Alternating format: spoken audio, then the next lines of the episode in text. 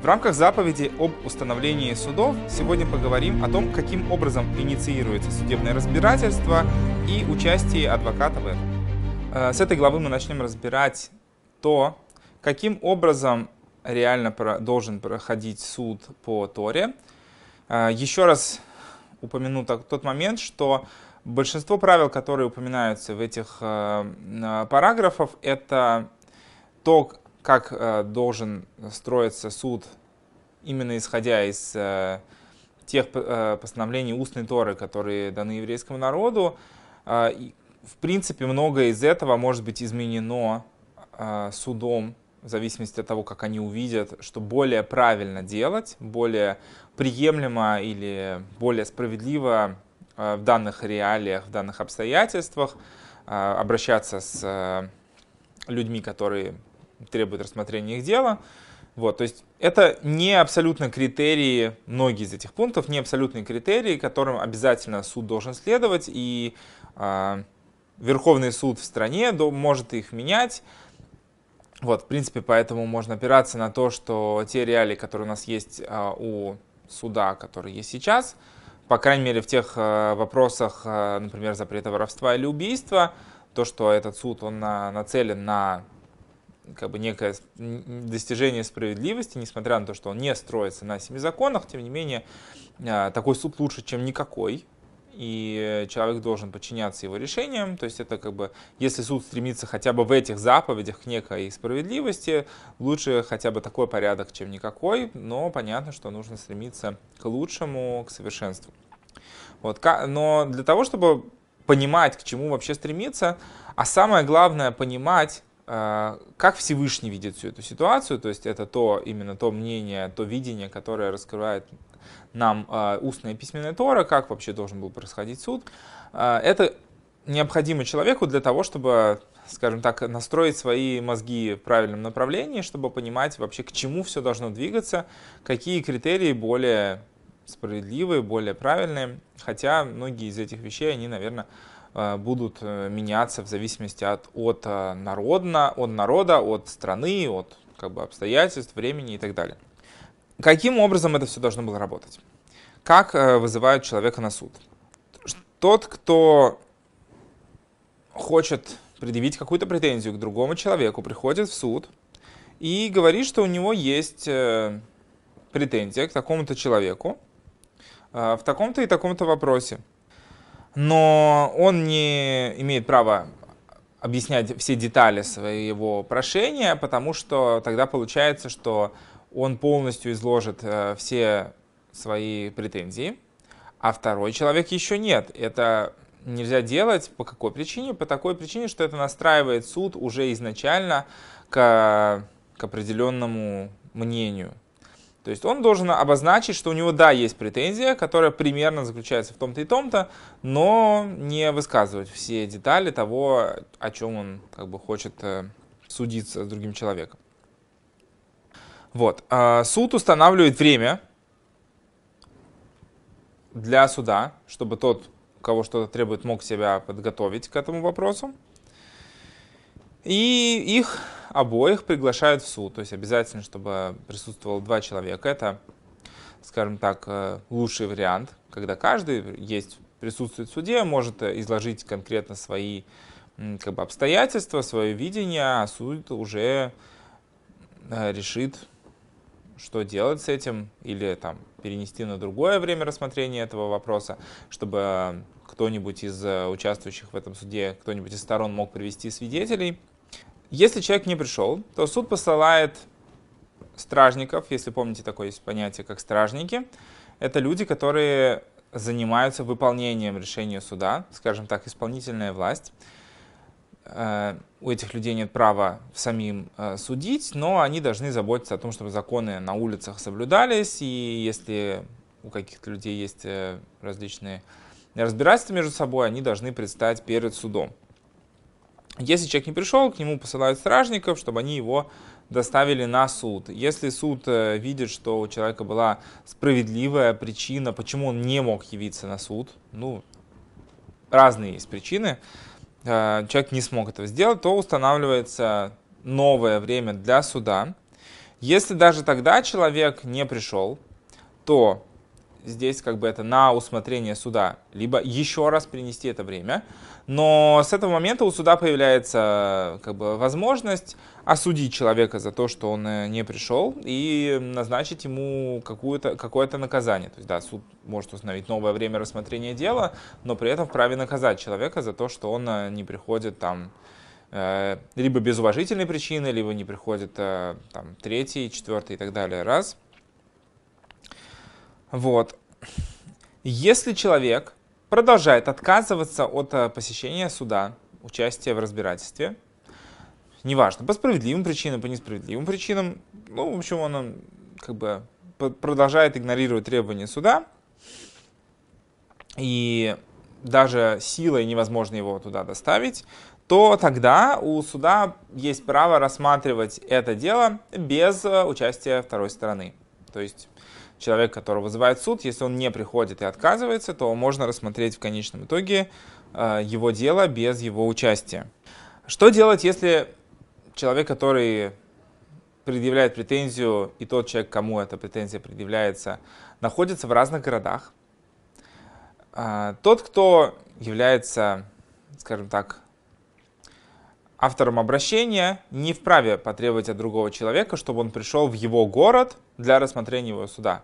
А то это будет, конечно, хорошей практикой. У тебя есть претензия к какому-то человеку, или ты просто хочешь ему осложнить жизнь, можно там, не знаю, придумать что-то, что он тебе что-то должен, и потребовать, чтобы он приехал к тебе в город и участвовал в твоем судебном разбирательстве. Понятно, что это не совсем как бы справедливая история, поэтому э, суд должен а, проходить в том городе, где находится человек, к которому предъявляется претензия.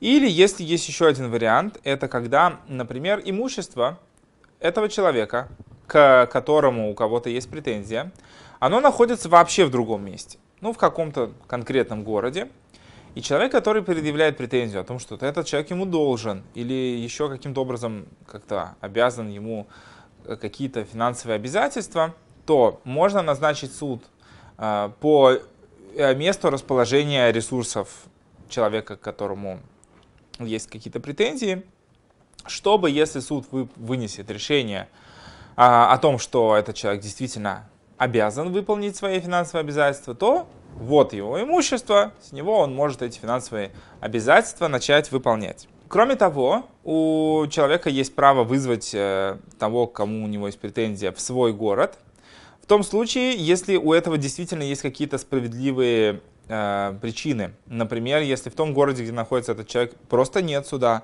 или суд там недостаточно компетентен, может быть, даже по каким-то объективным причинам разбирать их э, э, дело.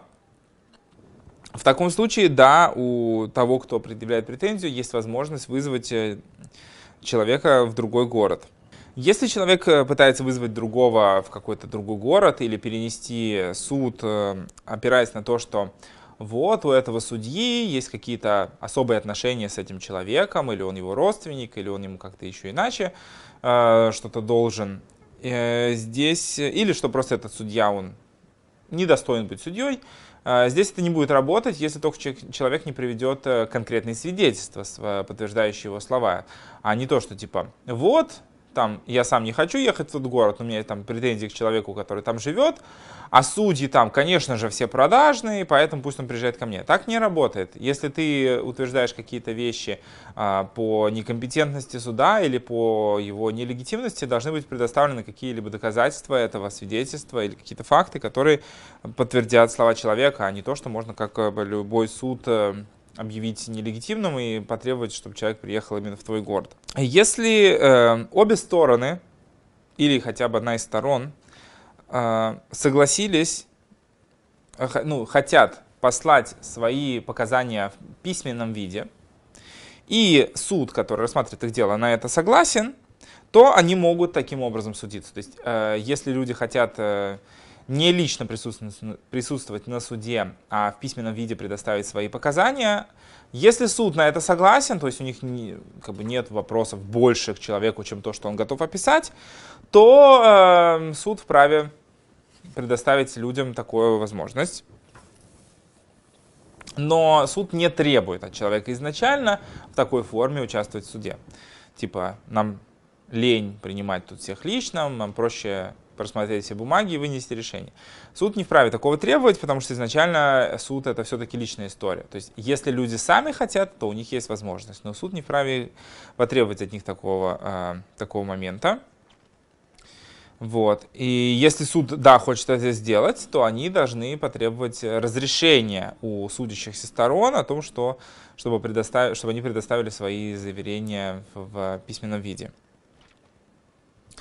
А, с точки зрения строгого закона о имущественных отношениях в Нейноах, суд обязан рассматривать дела любого объема, ну, то есть неважно, сколько кто кому должен или что обсуждается сейчас э, в вопросах, кто на какую сумму завладел чужим имуществом, даже если это стоит как бы самую мелкую монету, на которую можно что-то купить э, в стране, это все равно является, должно являться предметом разбирательства суда. Неважно, пусть это там рубль, на который можно купить э, коробок спичек, кто-то у кого-то украл, все равно суд должен подобное дело рассматривать.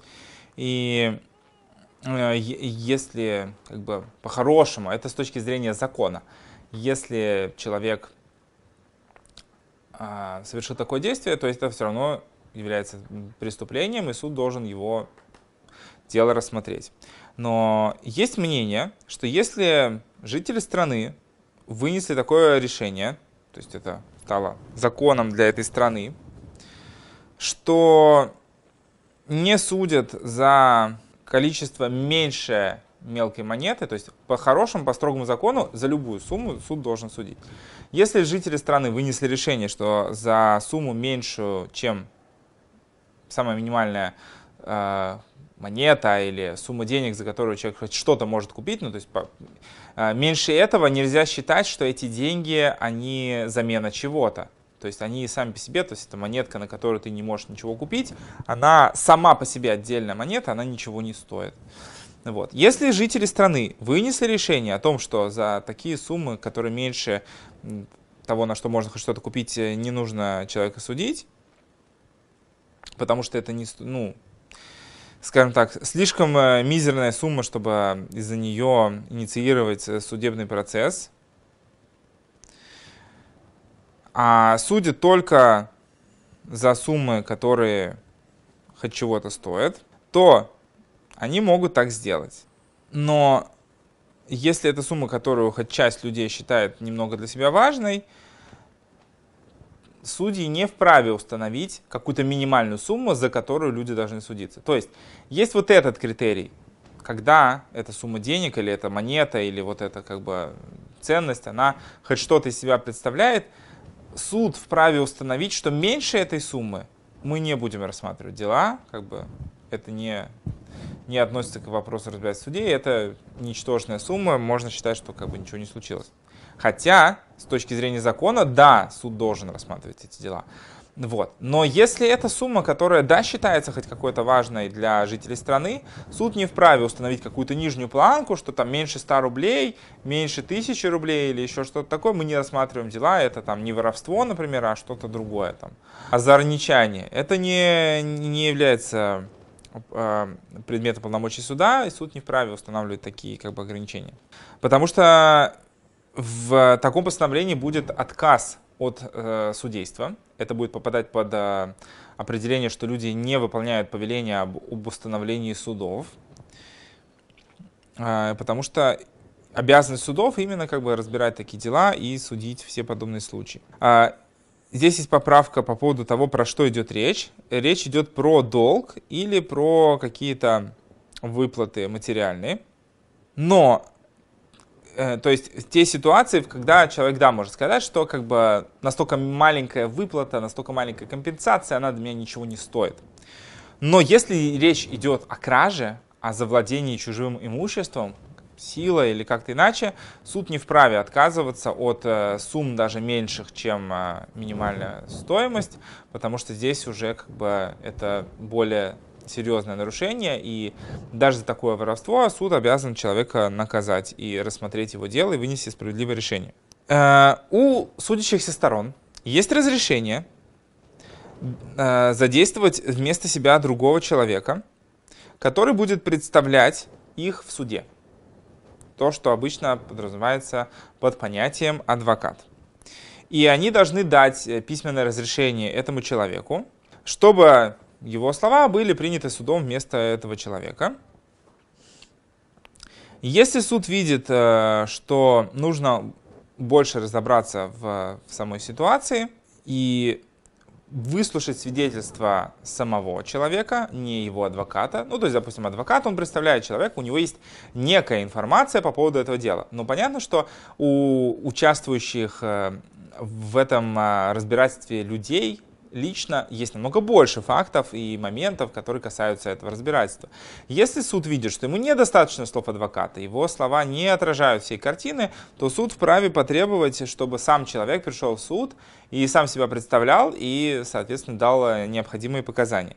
Если те, кто требовали и предъявляли претензии, их было много, а тот, у кого это требовалось, был один, а, и он хочет чтобы у него была моральная поддержка, он хочет привести друзей. Ну, как бы неприятно, да? Пришло 100 человек требовать у кого-то там деньги, а он один. Он чувствует себя подавленным, он чувствует, что его психологически давят, и он хочет тоже привести друзей, хотя они не имеют отношения к этому делу, чтобы как бы ощутить поддержку, чтобы он был не один, чтобы его не задавили числом. А, ну, чтобы его не подавило большое количество людей, и он не начал путаться в своих показаниях или давать какие-то как бы, показания, которые могут не соответствовать действительности, а, то человек может так сделать. То есть вот, как бы, если человек видит, что там, психологический барьер помешает ему участвовать и организовать справедливое разбирательство, он вправе привести с собой других людей, хотя, несмотря на то, что они не являются сами по себе участниками этого процесса, но в качестве поддержки они могут присутствовать.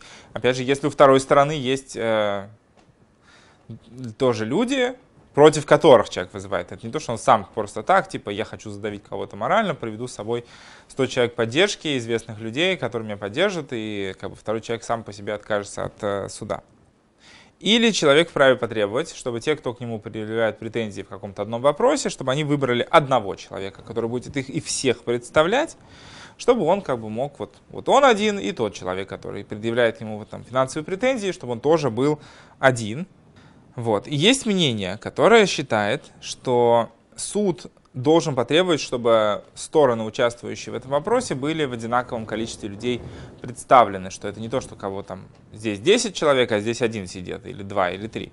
Чтобы количество участвующих в судебном э, вопросе сторон было одинаковое чтобы для суда, в первую очередь, э, стороны выглядели одинаковыми. Потому что понятно, что если человек пришел один, а с ним пришло 500 э, человек поддержки, да или даже 10, э, понятно, что на тех людей, которые рассматривают это разбирательство, это будет оказывать некое косвенное влияние, то, что вот этот человек один, а этих человек 10, и это будет оказывать то же самое влияние, что оказывает на человека, когда он судит богатого и бедного человека. Это может в ту или иную сторону, как богатство, как и бедность, а, отклонить э, решение суда. Поэтому суд вправе потребовать, чтобы э, стороны судящиеся были представлены в одинаковом количестве, в одинаковом состоянии, чтобы суд был вынесен исключительно на основах справедливости, а не опираться в ту или иную сторону на том, кто судится, сколько его, как он выглядит и так далее. Есть, правда, противоположное мнение, которое говорит, что суд не вправе потребовать подобные вещи, а э, каждый э, человек, то есть, э, скажем так, право меньшей стороны потребовать, чтобы было одинаковое количество сторон, но суд не вправе требовать, что если людей все устраивает, вот вас там 100 человек пришло судиться, там верни нам деньги, а человек, которого все требуется, он один, он говорит, я буду один, мне ничего не мешает. Есть мнение, которое говорит, что суд не вправе требовать этого. Опять же, мы здесь приходим к вопросу, что люди сами решают, какой э, из подходов им более близок, э, что будет более справедливо для их страны, для их менталитета, для их как бы, понимания справедливости. Понятно, что если она основывается на Торе, все равно у каждого человека есть свое особое видение, свой характер, свои эмоции по поводу этих вещей. И несмотря на то, что есть и такой, и такой вариант, и тот, и тот вариант, он, он в какой-то мере правильный.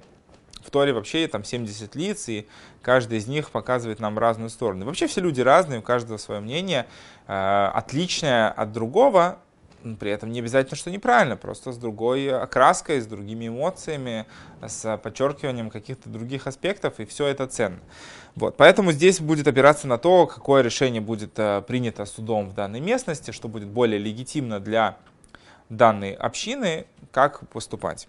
Или, например, ситуация, когда у одной из сторон есть адвокат, а у второй нет. Понятно, что человека это э, может как бы унижать, он может как бы посчитать, что вот Вторую сторону представляет адвокат. Это человек, который разбирается в законах, его позвали не просто так, а у меня никого нет, то есть я заведомо проиграл. Человек в такой ситуации еще до разбирательства имеет право потребовать, чтобы его тоже представлял адвокат, и чтобы как бы э, судились они на одинаковом уровне. Э, человеку запрещено сделать на суде какие-либо лживые заявления – даже если человек знает, что если он будет делать такие заявления, а, или если он скажет, э, наоборот, если он скажет правду, то он э, проиграет суд, и только лживыми заявлениями он может победить. Если человек солгал на суде и завладел чужим имуществом не по закону, или освободил себя от каких-то имущественных выплат, этот человек нарушает заповедь установления справедливых судов. Ну и кроме того, нарушает, э, продолжает нарушать, э, за ним числится нарушение того запрета, который он совершил перед э, глазами Всевышнего и людей. Э, также адвокат, который помогает человеку судиться, если, ну, допустим, не сам представляет человека, а просто помогает ему, консультант, а, он вправе научить человека, как правильно рассказать о том, какие у него претензии. Понятно, да, что мы все знаем, что как ты что-то озвучишь, так это люди воспримут. Если человек не умеет разговаривать, не умеет правильно объяснить, в чем его претензия, очень сложно будет к нему серьезно отнестись, понять, что он вообще хочет и в чем заключается его претензия.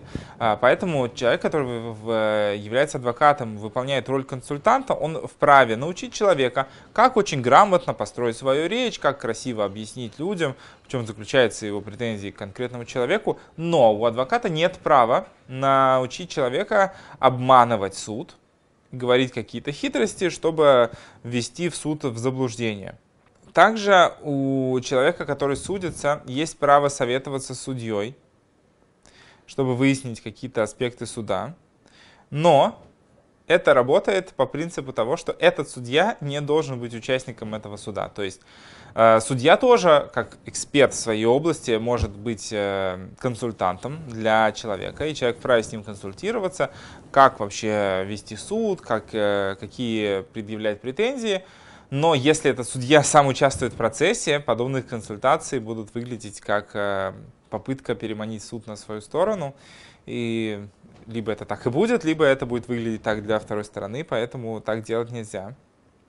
Потому что судьям изначально запрещено выслушивать претензии одной стороны без присутствия второй. То есть стороны должны рассматриваться одновременно. То есть присутствует оба человека или один человек предоставил письменное свидетельство. Все это должно рассматриваться в присутствии обеих сторон, то есть при их участии. Иначе получится, что ну, как бы в чем здесь момент несправедливости? В том, что если обе стороны не одновременно присутствуют в суде, то потом, когда будет вынесено то или иное решение, каждая из сторон, которая не была в суде или не присутствовала на рассмотрении дела, будет ходить и говорить, вот суд вынес несправедливое решение, потому что второй человек ему там более красочно рассказал, а у меня не было возможности возразить на это, поэтому как бы он победил.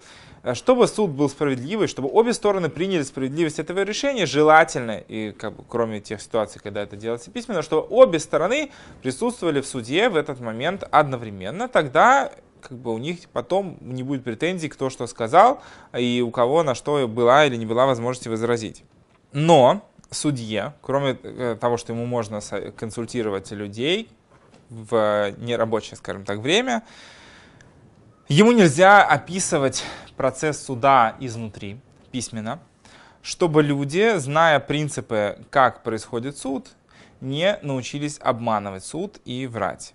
То есть это то, как судья выносит решение, то, на что он опирается, э, какие у него принципы уже сложились в его юридической практике, он не вправе описывать эти вещи, потому что из них, изучив их, человек может понять, как ему более красиво соврать, чтобы суд вынес решение в его сторону. Вот такие вещи судье делать э, нельзя, чтобы это не угробило всю судебную систему.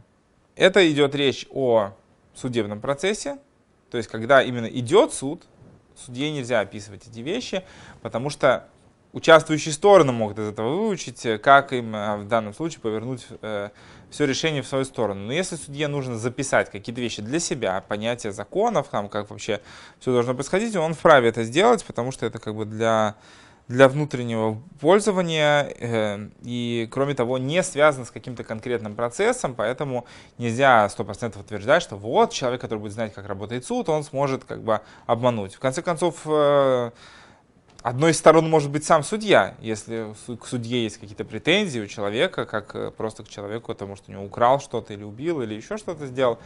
И к судье могут быть претензии, и судью тоже должен судить другой судья. Так получается, что судья знает, которого судят, он и так знает все юридические тонкости, он может сам себя прекрасно защитить.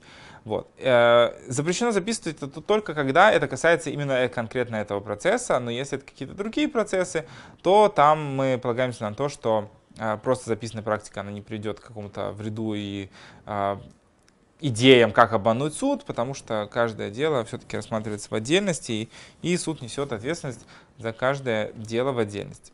Вот. Это то, что касается законов, общих принципов того, как суд вызывает человека на суд и в каком формате, каким образом озвучиваются претензии людей друг к другу.